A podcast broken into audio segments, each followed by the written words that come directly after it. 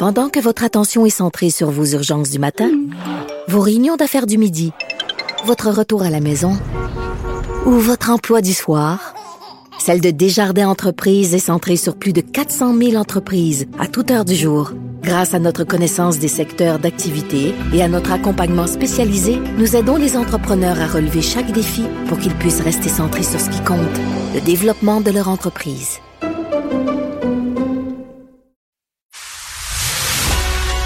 Il manie l'idée, la réflexion, la persuasion, le silence. Mario Dumont. Informé, cultivé, rigoureux. Il n'est jamais à court d'arguments. Mario Dumont. Pour savoir et comprendre. Bonjour tout le monde, bienvenue à Cube Radio. Bon début de semaine. Euh, petite annonce du gouvernement du Québec dans les dernières euh, minutes. Donc, euh, on ouvre aujourd'hui euh, dans sept endroits qui vont qui sont annoncés euh, dans des SAAC, euh, des postes où des gens qui ont été incapables d'obtenir l'identité numérique vont pouvoir se rattraper, vont avoir de l'aide et là ça prendra juste deux pièces d'identité. On n'aura pas besoin de la troisième, là, on n'aura pas besoin de ce document là, du ministère du Revenu, de votre avis de cotisation du ministère du Revenu. tout de suite, on joint l'équipe de 100% Nouvelles attend dans les studios de Cube. Bonjour Mario. Bonjour. Parlons ben, de la SAC. Déjà, il y avait un point de presse. La ministre Guilbeault, le, le ministre Kerr également qui était là. Donc, euh, visiblement, c'est son dossier finalement. Oui, euh, j'ai pas tout pris, mais j'ai compris qu'il avait un petit peu changé de discours aujourd'hui, qu'il reconnaissait que finalement on avait mal communiqué, euh, prenait, paraissait avoir un ton qui était un peu plus proche de ce qu'on attend d'un ministre quand ça va pas de la bonne façon. Euh, ce qu'ils ont annoncé est, quand même intéressant, c'est-à-dire qu'on va, euh, on ouvre à sept endroits, dans sept centres, des lieux pour aller obtenir son identité numérique, là, pour aller obtenir son authentification, son service du service gouvernemental. Euh, et là, on va avoir de l'aide. Et comme on va être en présence d'une personne, on, aura, on va avoir besoin de seulement deux pièces d'identité. Donc, une espèce de façon simplifiée d'obtenir euh, l'identité numérique du service d'authentification euh, gouvernementale. Euh, important de le dire et de le redire. Euh, là, ça n'a pas super bien été avec la SAC, mais l'identification en question, le service d'authentification gouvernementale, il va tous falloir passer par là. Ça va être notre, ça va être notre nouvelle, ça va être notre nouvelle clé, le passe-partout pour tous les services gouvernementaux. Fait que que ce soit la santé qui s'en vient, votre dossier santé, c'est que là, comme c'est arrivé, et, c'est, je pense, une des parties de l'erreur du gouvernement. Il aurait dû avoir une grande campagne pour nous expliquer qu'est-ce que mm. c'est que l'authentification, là, puis nous dire, ben regarde, ça, ça va être votre, votre passe-partout pour rentrer dans tous les services gouvernementaux. Et en passant, en février prochain, la SAC va entrer. Si on nous avait annoncé ça à Noël, là, Là, je pense que les gens auraient mieux compris, mais là, tout est arrivé en même temps, puis l'authentification gouvernementale est arrivée pour la SAC, puis là, les gens pensent que c'est juste pour la SAC. Il y a beaucoup de pilotes, mais les gens n'ont pas été capables de le faire, ne pouvaient pas avoir le permis de conduire, ils étaient paniqués parce que là, ils étaient pressés. Il y a quelque chose qui a été raté, mais là, on est en mode rattrapage avec ça. Ça a une espèce de double embourbement, parce qu'il y avait l'embourbement de ça, plus la SAC, ça clique, là. Exactement. Donc là, euh, précisons-le et reprécisons-le aux gens l'authentification gouvernementale que vous allez aller chercher qui va vous permettre de rentrer dans sac clic, donc dans vos services de la SAC, elle va être bonne. Mm. Le gouvernement va créer, on est en train de numériser au gouvernement beaucoup de services. Ça va vous permettre, ça va être votre passe-partout, votre clé passe-partout qui va vous permettre d'ici quelques années d'entrer dans plusieurs services gouvernementaux. D'où l'importance. Je comprends que le gouvernement veuille pas trop faire de compromis sur la sécurité. Ça va devenir quelque chose de précieux où on voudra pas se faire voler ses renseignements non plus. Ben oui, ben oui. Parlons euh, de Saint-Henri-Sainte-Anne. C'est le jour J, Mario. Pour toi, qu'est-ce qui va faire la différence? Est-ce que c'est bon le taux de participation, la sortie de vote? Ça risque d'être serré, ça, on peut se dire ça. Ouais. Mais quand tu dis taux de participation, sortie de vote, euh, c'est un peu les deux faces d'une même médaille, euh, Marianne. Parce que dans le fond, quand on dit taux de participation aujourd'hui, sincèrement, on s'attend à ce qu'il soit bas. Puis j'ai vu nos journalistes qui allaient dans les lieux de votation.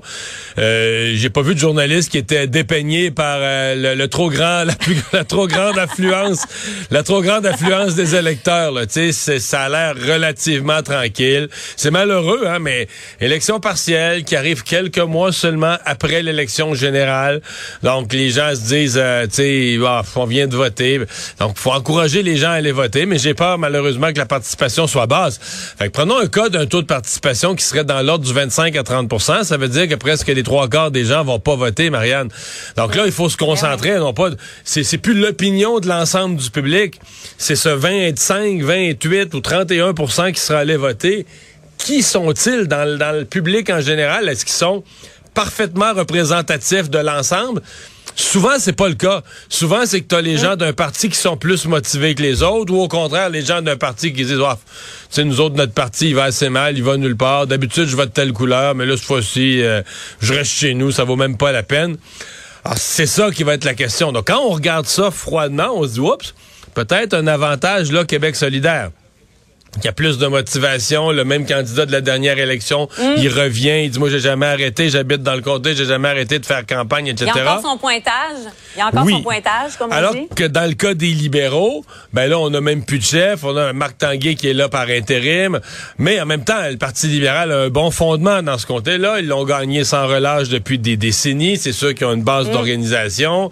Euh, Madame Anglade était là quand même, a fait le travail ces dernières années, elle a été une députée quand même localement assez populaire donc, les deux partis ont des avantages. C'est plus, est-ce que le Parti libéral va avoir réussi à créer le petit momentum local pour que le jour du vote, les électeurs libéraux euh, se déplacent? Je pourrais pousser à dire, il y a rien d'impossible. Même, est-ce que, est-ce que dans un scénario catastrophe où le vote de la, le vote des libéraux et le vote de la Québec solidaire sort pas, est-ce que le jeune candidat mmh. la CAQ a quand même prouvé à la dernière élection qu'ils avaient une bonne machine?